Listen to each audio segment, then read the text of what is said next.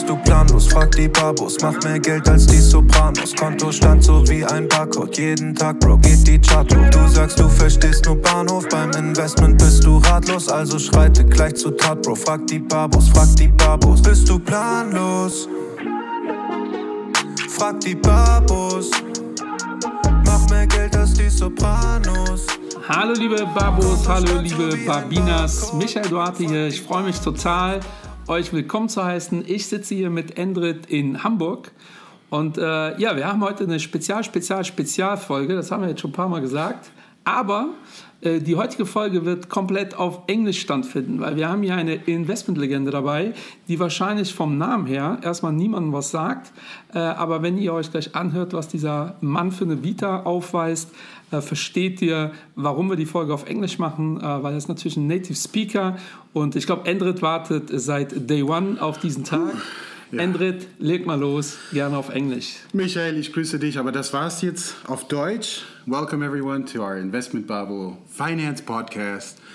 And yes, Michael said one thing. I'm going to call him Michael from now on because it just sounds weird saying Michael and then speaking English. So yeah, from now on, you're just Michael, that. right? Yeah, in Portugal, they call me Shell. Shell. Shell. Just oh, Shell. Shell. Michael can be your alter ego. Michael is difficult for Portuguese yeah. guys, so yeah. Shell, Michael, I'm used I'll, to I'll, I'll stick with Michael. Yeah. But uh, Michael was only saying uh, that we have an investment legend here today. Oh.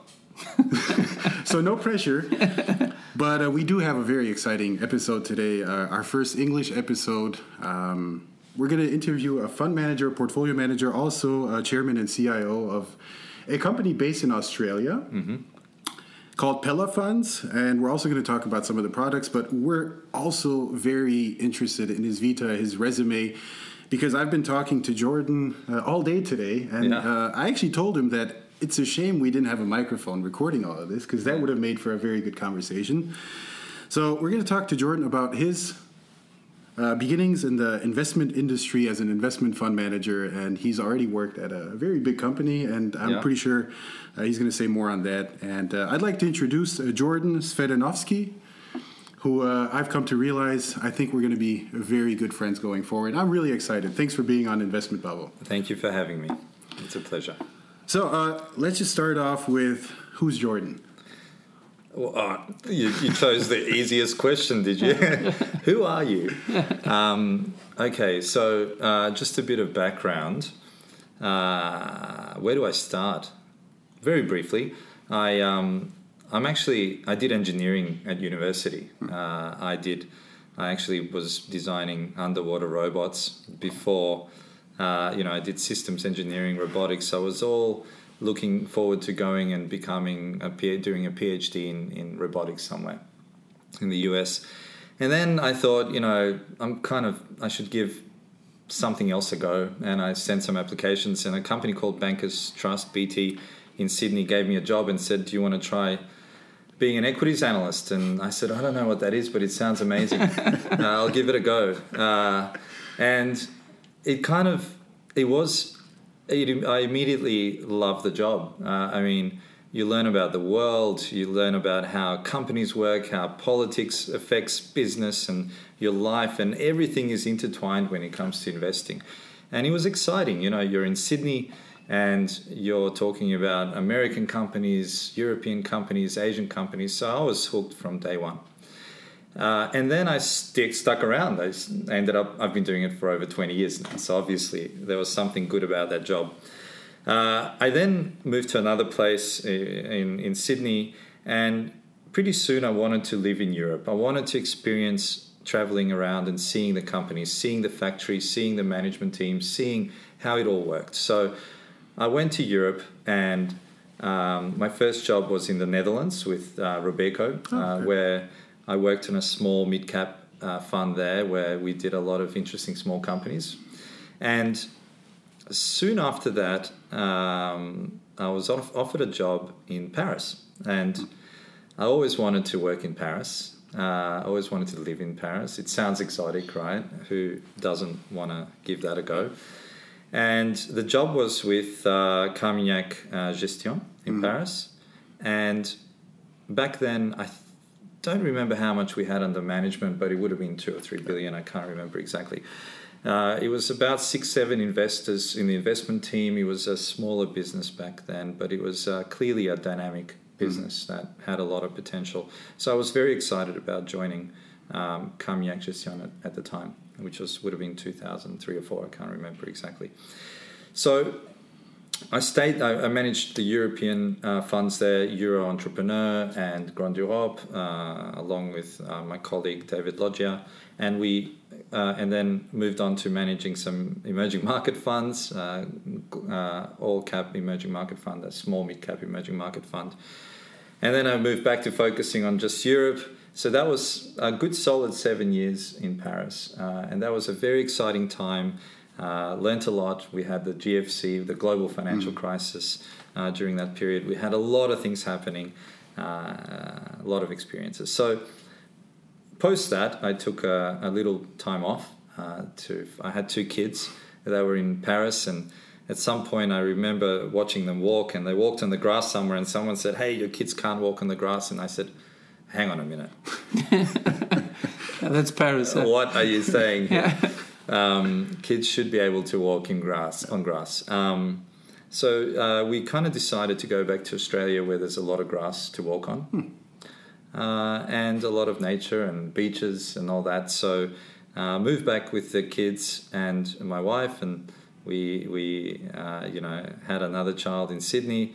And started a, another um, fund, a global fund, which is a sustainable, an ethical fund, and and the rest is history. So uh, last month, uh, this month, it was the official launch of Pella Funds Management, which is a company owned by my, myself and my team. And we're very proud to present it here in, in Germany mm-hmm. uh, when it launches uh, uh, in, in due course. So, uh, yeah, very excited to be here. That's my brief history. yeah, that's quite, of, quite impressive just to see uh, how, how, many uh, countries you saw, yeah, and that you uh, leave uh, Carmignac because of grass. it wasn't because of that. yeah, I, I, can imagine yeah. that, but especially um, 2008 was quite a difficult year. But I think for yeah. Uh, quite a, a, a enormous uh, year because uh, they they managed the the, yes. the, global crisis quite good, and I think the your assets skyrocketed this year uh, or after after 2008 mm-hmm. and in this situation to choose uh, leaving a company and the country and the continent uh, it's, uh, you have my respect for that. Uh, mm-hmm. And uh, you have three kids. Three boys. Three boys. Yeah. And two of them are French, maybe. Well, born in France. Born in France. Yes. And I think they. I think they support pa- Paris Saint Germain. Yeah, okay. I, I, don't think any kid doesn't support them in, at, at, this time. So yeah, they're quite modern. Yeah. Uh, I, work in a press company. Uh, they don't yeah. care about football at all. At all. No, wow. no one. Okay. I were, I've had a meeting uh, during the World Cup uh, when uh, France was in the quarterfinals. Yeah.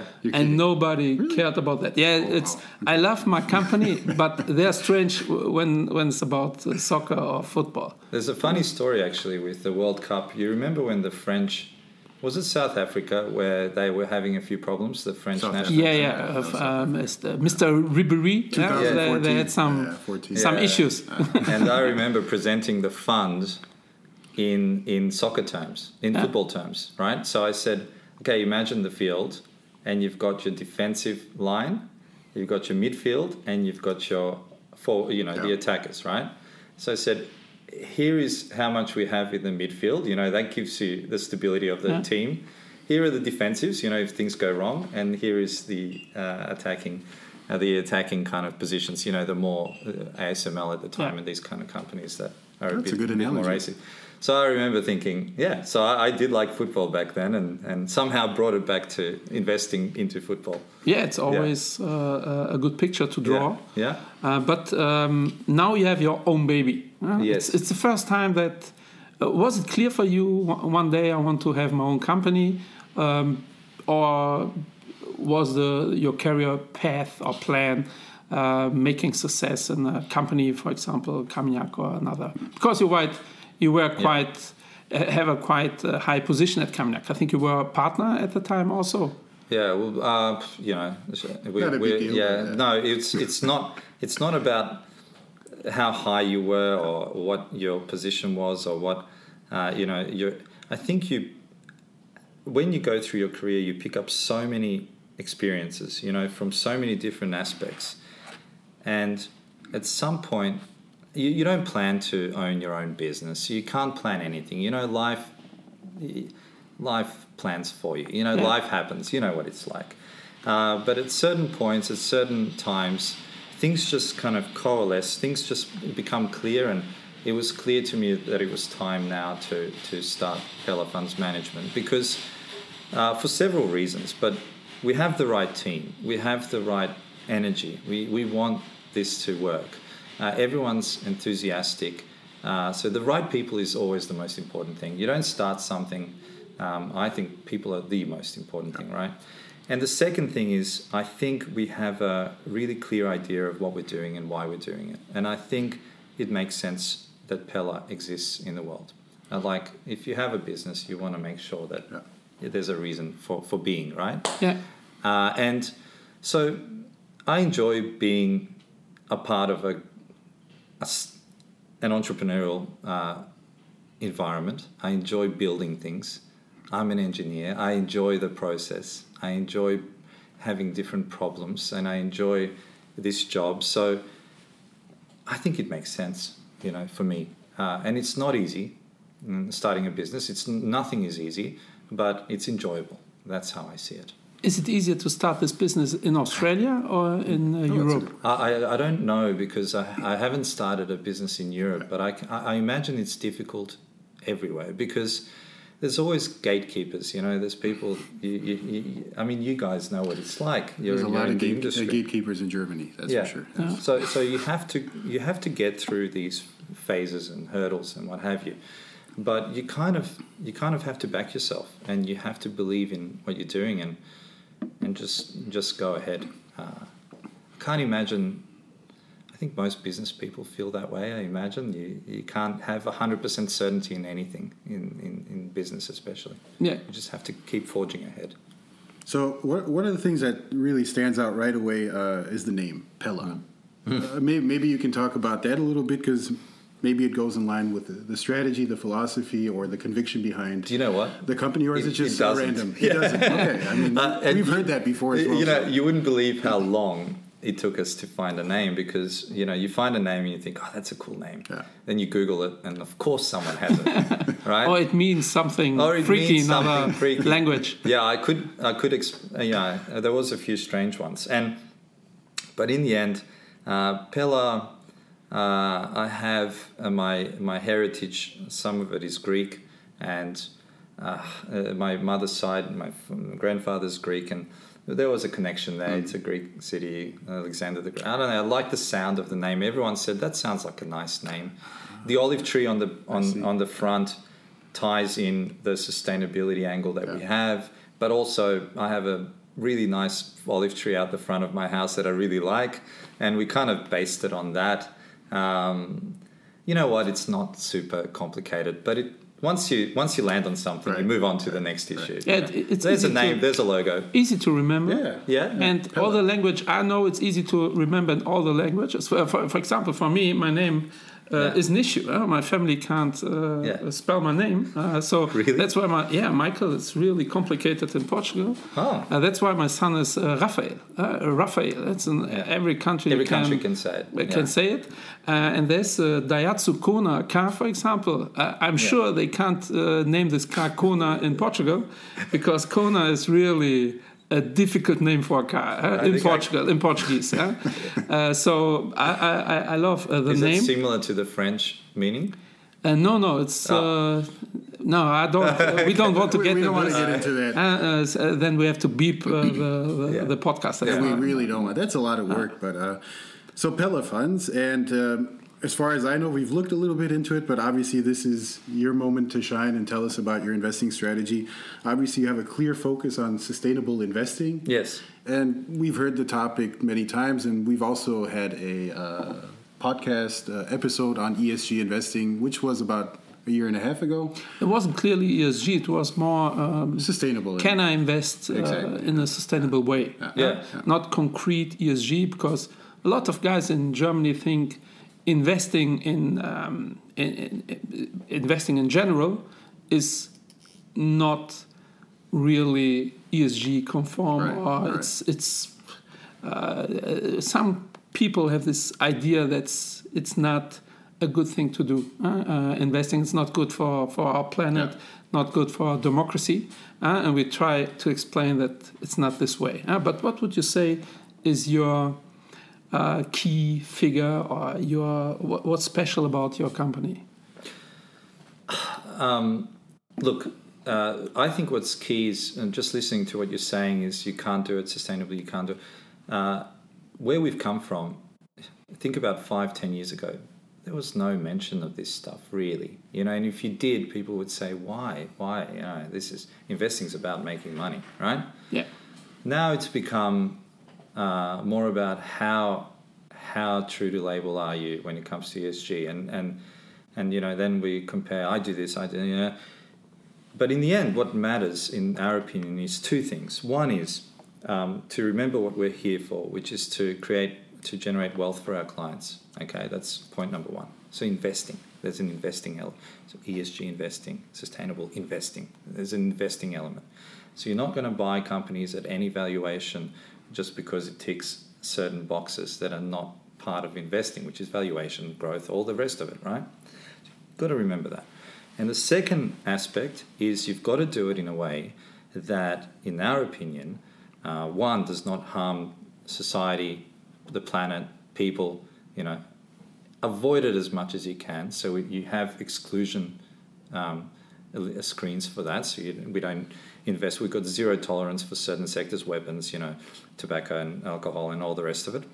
But then we integrate things like ESG analysis into it. And what's ESG really? Let's bring it down to what it really means. It means that we think a company with better ESG generally would indicate a company that's got better manage, better focus on, on managing the future, the longevity of the business, right? Company with better ESG probably has longer term perspective on things, generally speaking. Um, so we analyze that. We say, can you do things a bit better? Can you treat your staff a bit better? Can you do, you know, uh, better things in certain aspects? So that's ESG, and we have rules around that. What percentage needs to be in certain type of ESG companies? How much can you tolerate of certain companies? What do you need from them? Then we do engagement. That's another aspect. So we talk to the companies, we send them letters, we say, you can do this better, you can do that better. That's another aspect of it. So all these things put together is what we consider to be responsible investing. It means that you're an you're a conscious investor. You, you, you don't just buy shares, you don't rent a company's shares, you own them actively. You're saying, I'm a part owner. I don't want to invest in certain kind of businesses because I think that's not very uh, conducive to good corporate behavior. But when I when I'm in there, let's try and make things a bit better. You know, so overall, I think it's it's a holistic approach. It's a conscious approach. It's like being a conscious capitalist, if you like. And I think that's what we all need to strive for. No one's got the right formula, right? If you look at Europe's probably, I I believe, the only place that has a certain structure and framework around what's what product you can call sustainable, what does it mean, you know, Article 8, the taxo- taxonomy, you know, you've got Article 9 for impact investing, and that's good, and that's a start, and that's a solid start, and we're going to progress from here, and I think this is a moving target. No one's going to say, I've got the answer to ESG investing, I've got the answer to sustainable investing. Because what we're saying is we're looking forward to evolving with all the new things. As we get more data, we look forward to including maybe supply chain information as we get that. We don't have that at the moment, but there's companies working on getting more information. So we will evolve with the industry, and I and I think that's the way to do it. I think that's a very interesting point that you bring up. Uh, the claim, and I think this there are a lot of investors making this claim, which brings me to one of my next points, which is the topic of greenwashing. Um, we we've had some prominent uh, examples out here in Germany, and we're not going to name names. That's not the point of our podcast. But a lot of people are making this claim to sustainable investing. Uh, the question is, um, how does that or how is that implemented uh, in a more concrete way? And as I understood you, or maybe do you take an uh, activist approach to investing? Does that mean as a conscious capitalist, are you willing to go to annual share meetings, uh, shareholder meetings, and actually um, partake in the whole decision making process of our company? Or Yeah. what's your take on that in general? Look, uh, of course, we vote actively. We look at what the votes are and we uh, think about that. Um, but as I said again, it's about allocating capital the right to the right. Let, let's take an example. I want to greenwashing. You mentioned greenwashing, Yeah. and you mentioned voting. So I'll take the voting bit first. I'll go back to uh, greenwashing second. So on the vote, instead of focusing on voting, which is obviously a, a part of an aspect of this whole thing, a, a subsection of the union, right? Uh, you can think about another way of affecting things by allocating capital to the right businesses. So, for example, you think Tesla EVs will succeed over time. That means we will need certain things like copper, for example. Right. Now, if you were to say, I want sustainable investing, if I see a mining company in there, there's no way you're greenwashing, right? But then I'm thinking, well, hang on. So you'll buy Tesla, but you don't want copper. Mm. You don't want to extract any more copper in the world. How do we achieve both aims? Yeah. It's impossible. To me, at least. I'm not Yeah, smart for sure. enough to figure out a solution. So I think if we're going to need copper, if we're going to do this, you know, let's do it in a way that we reward the companies that actually think about how they extract the, the, the, ore, the, the copper, how they process it, how they treat their miners, how they do all these things. Let's give them more capital and let's let them uh, raise the, uh, you know, uh, the, the supply of copper, right?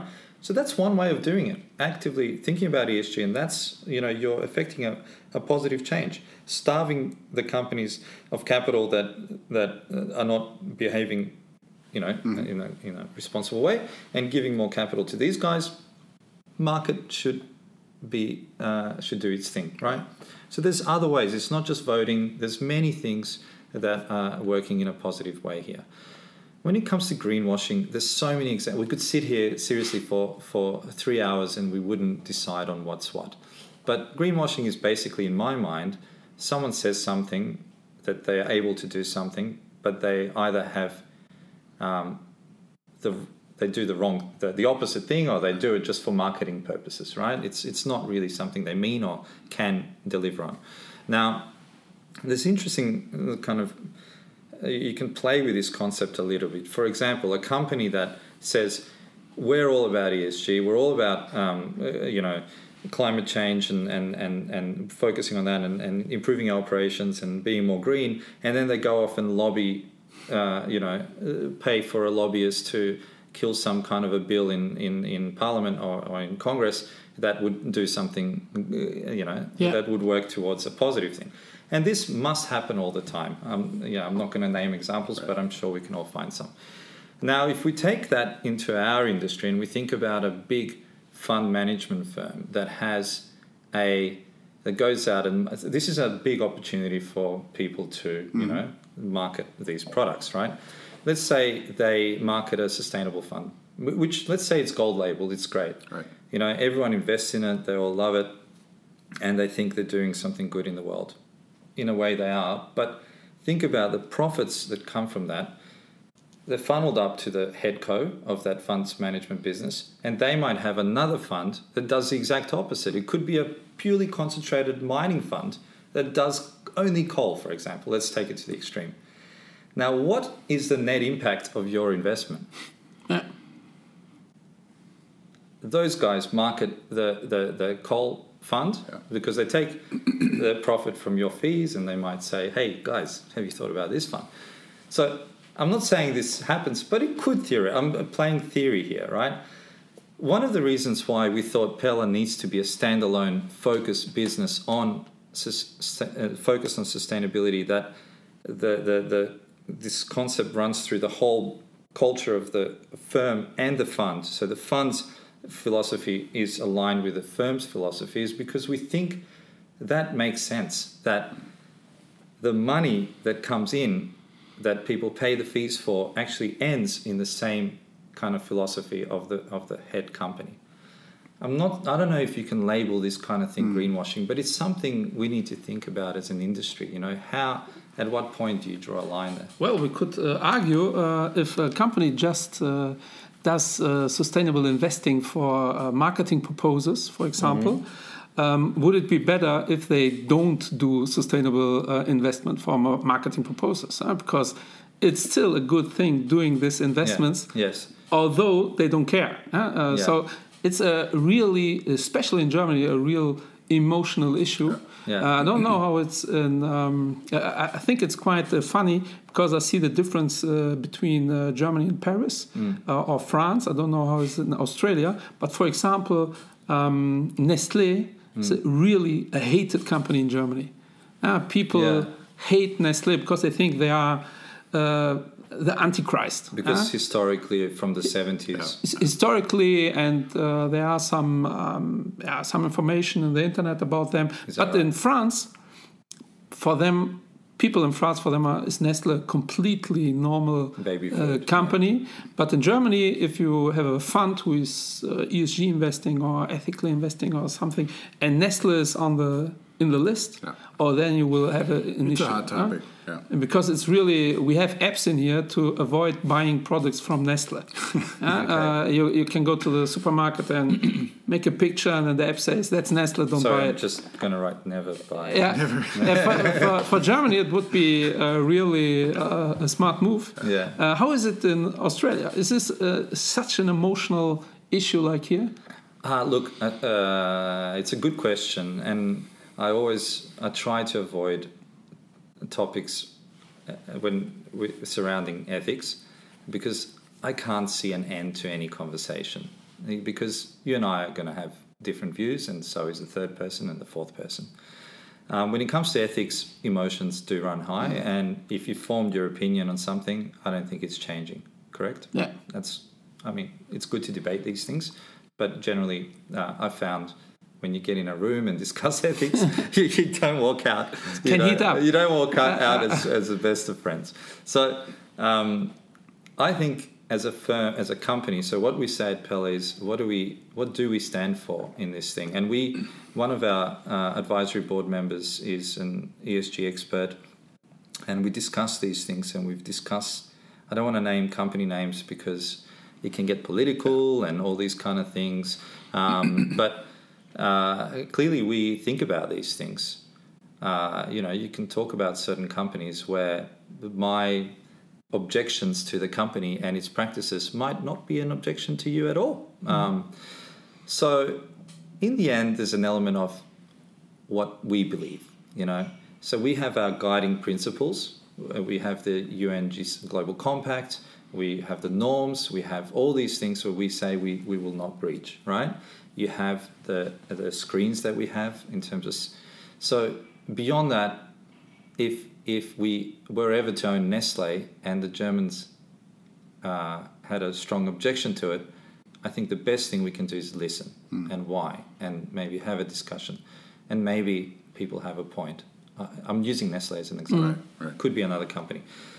Uh, I, I, I promise you, it's we're not going to get to the end of because I'll say one company, you'll say, but what about the other company, and then what about that company? Yeah, And but, it uh, does, there's a it's a rabbit hole. I think uh, 90% of the time I have this discu- uh, discussion in Germany was about Nestle and Monsanto. Yeah. That's it. So we don't do GMO seeds, Ah. for example, um, because you know uh, it's it's one of those things, uh, and we could go on why and how, uh, but that's one company. So uh, Bayer is, I guess, the ultimate owner of that Right. business. Yeah. Um, but think about the world and how many companies there are. Just think about that for a second. Then, if we get rid of all the companies according to our screens, which is one of the most comprehensive screens I think we've seen around, there's not that many companies that are that are taken out of our universe when it comes to that. So, although this sounds like a you know a step that would harm our ability to produce returns and what have you, so we can't we, we pick 30 to 50 companies from around the world. We don't have to invest in in certain companies. It's okay. So you're not afraid of a green bubble. It's a buzzword also, No, green bubble. Everybody's investing in green companies and they are a little, overrated. We, we're not an impact fund, so we don't invest solely in in in in. Gr- uh, let's call them green stocks. There are, but uh, so we don't forget we have this aim of producing returns, low volatility, lower volatility than the benchmark, and sustainable outcome. Sustainable really means don't do any harm, and where possible, improve things. Right. So we do exactly that. So we're an we're looking to be something like an, uh, an Article 8 fund, not an Article 9 fund, right, here in, in Europe. So we, uh, when possible, we would buy these funds and we have a process for that, uh, these kind of green stocks. But right now, yeah, there was a point where there was absolutely, in my opinion, a bubble. I- Right. I, I would call it a, a euphoria. I think I think that's a very good point that uh, you bring up. One of the things that I really have to think about is this is the regulation that we have right now. This is a situation um, as it is right now. We talked about ESG investing, what it looked like five years ago. Everyone was, oh, you know, that's cute and everything, and now it's become more of a standard. But I think what everyone is looking for is a certain benchmark, and that benchmark still is missing to a certain extent. That you know everyone can um, you know measure themselves up to this benchmark and see, you know, just like active versus passive. at the end of the day, there is a certain benchmark. My question is towards the future. Um, who do you think is likely to set this benchmark? Is it going to be the UNPRIs? Or is it going to be, uh, you know, FNG out of uh, Germany? They do a good job in rating. Uh, there's there's many different platforms. Or the MSCI, MSCI. uh, SRI. um, there's there's a lot of different Yeah. platforms. Maybe you can talk about your experience with these different Yeah. platforms. Oh, look, I'm fearful that we get one. I hope we don't get one Okay. standard. Yeah, Uh, I hope the world doesn't rely on that one standard too much. I hope it's based on hard data, you know? So, as an engineer, you, you, you think about if you can't measure something, you can't really uh, yeah, um, you know, Classify manipulate it or classify it, right? So, at the moment, I think one of the big problems in this industry is the lack of ability to measure what's really happening under the bonnet. You know, we have analysts, we have their reporting of what they're doing, you know, in annual reports and, and sustainability reports and ESG. Whatever they produce, the numbers they give us, there's some level of audits, I'm sure, but the level of audits and it needs to improve over time. And as we improve this, as we get a look into the supply chain of every company, and this will happen, then we're going to have more numbers, and then things will become more um, quantitative. Right. There'll be numbers that we can work with, and not hand waving. I think this is, you know, they're doing a good job. They've got a policy on on this. No, what have you done is really what's going to matter. Okay, so I think that's where we're heading. For now, we're looking at intent. We're looking at some level of, of look through into the mm-hmm. business, but I don't think we're there yet. And I think that's going to have to improve. And as I said before, I hope that this in the end becomes standard. You know, we don't sit here and you say, Jordan, you're an eth- you're a sustainable ethical fund, whatever. It's going to be standard. We're just going to make we're just going to understand that a company that does damage to the environment by to, to produce profits is is not a good long term kind of and we can quantify that. We've got the numbers. We say this is what you've done, this is what you've done, this is how you've done it. You know, we're going to incorporate that into mm. your valuation somehow. Or, or, Do you think that one day there's going to be something like an ESG valuation? No, it's Because a good, uh, it's a good know, idea. As far as I've understood, you are a value investor at heart.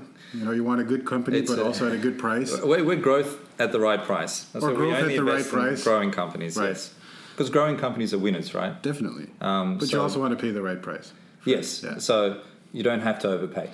So wh- one of the things that I always see um, is definitely opportunities, and th- how do you define opportunities? And in the ESG, um, I guess you can say uh, Well- space, world, whatever you want to call it, universe.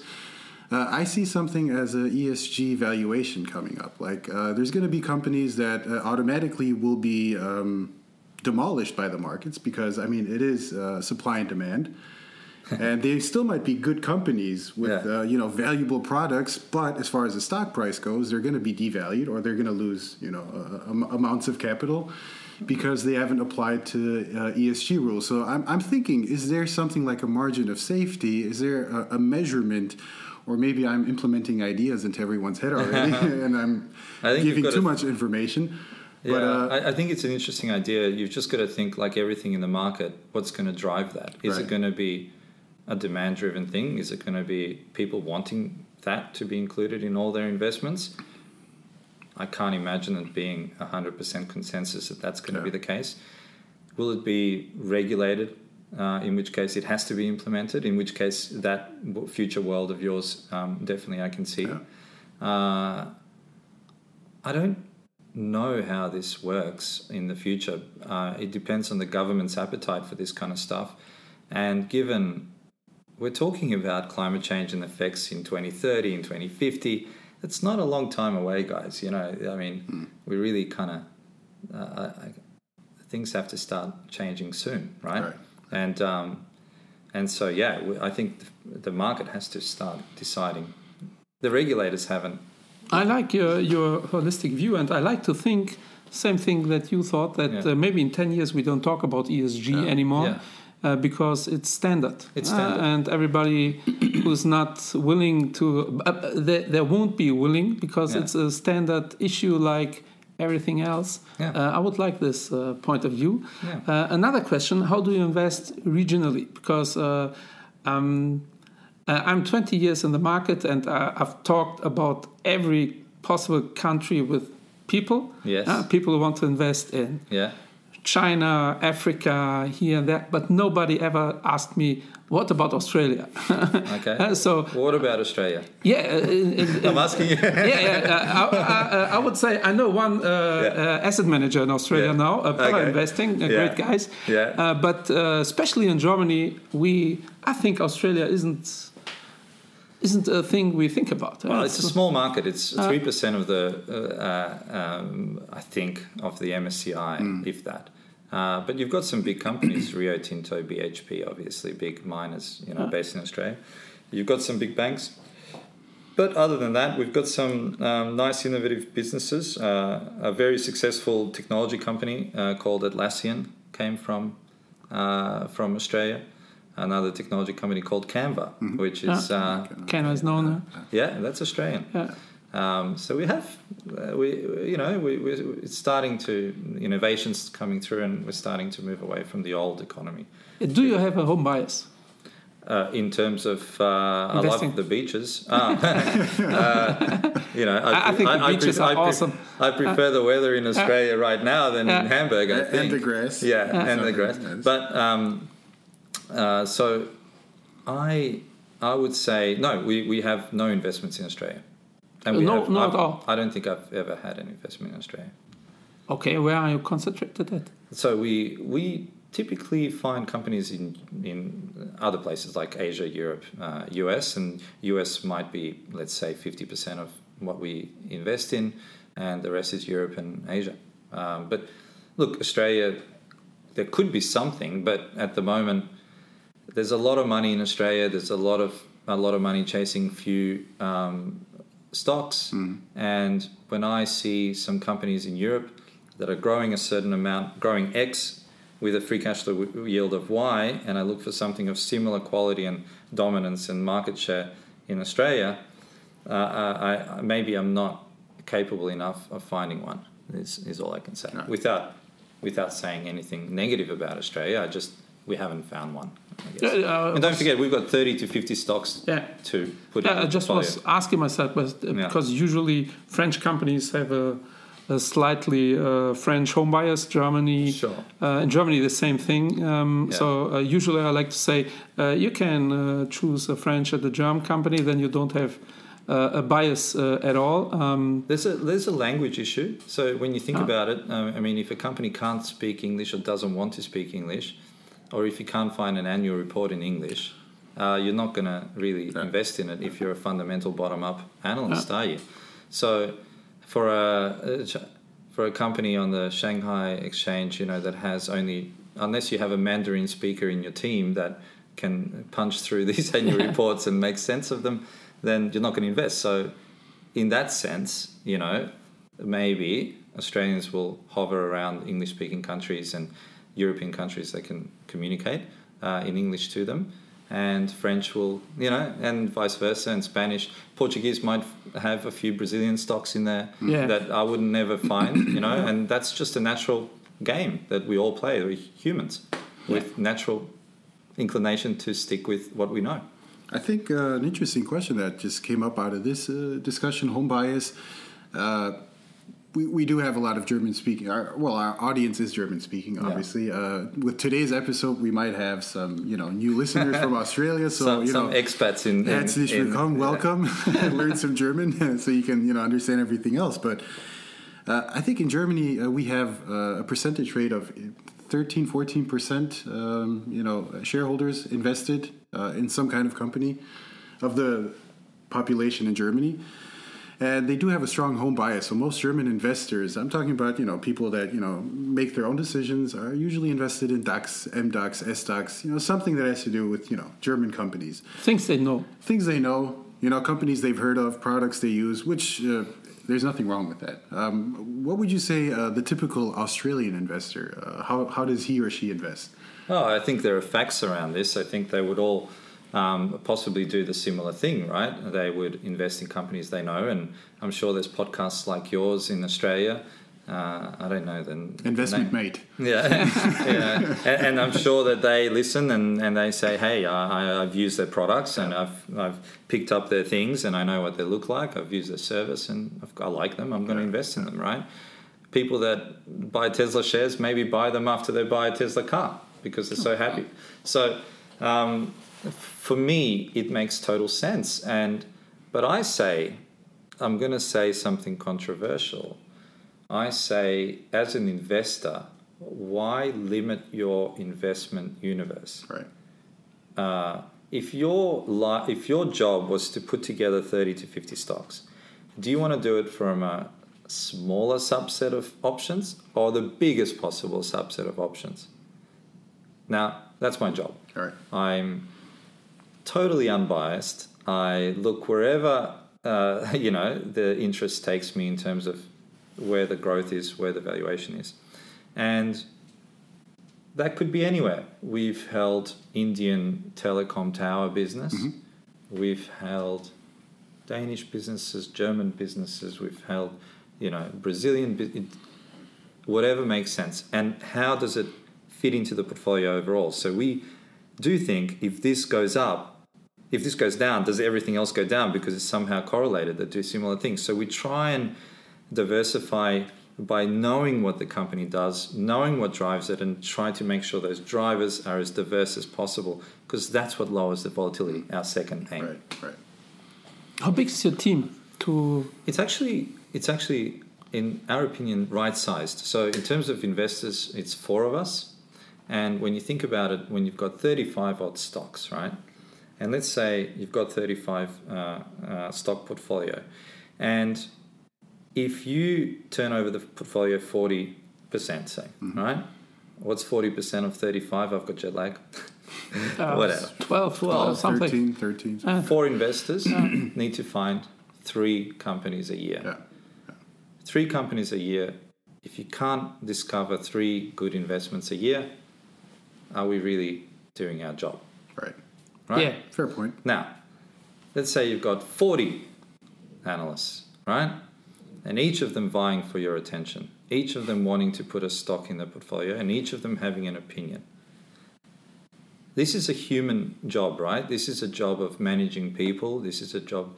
I always say I'd rather manage a portfolio than manage people. okay. Yeah, that, that's the engineer talking. Yeah. so so you know, it's it's it's easier. Everyone when you've got a smaller team, it's everyone thinks that you know they know the language, they know the communication. It's more efficient. They know how much need, is needed to be done. We have clear rules on what needs to be covered in a report.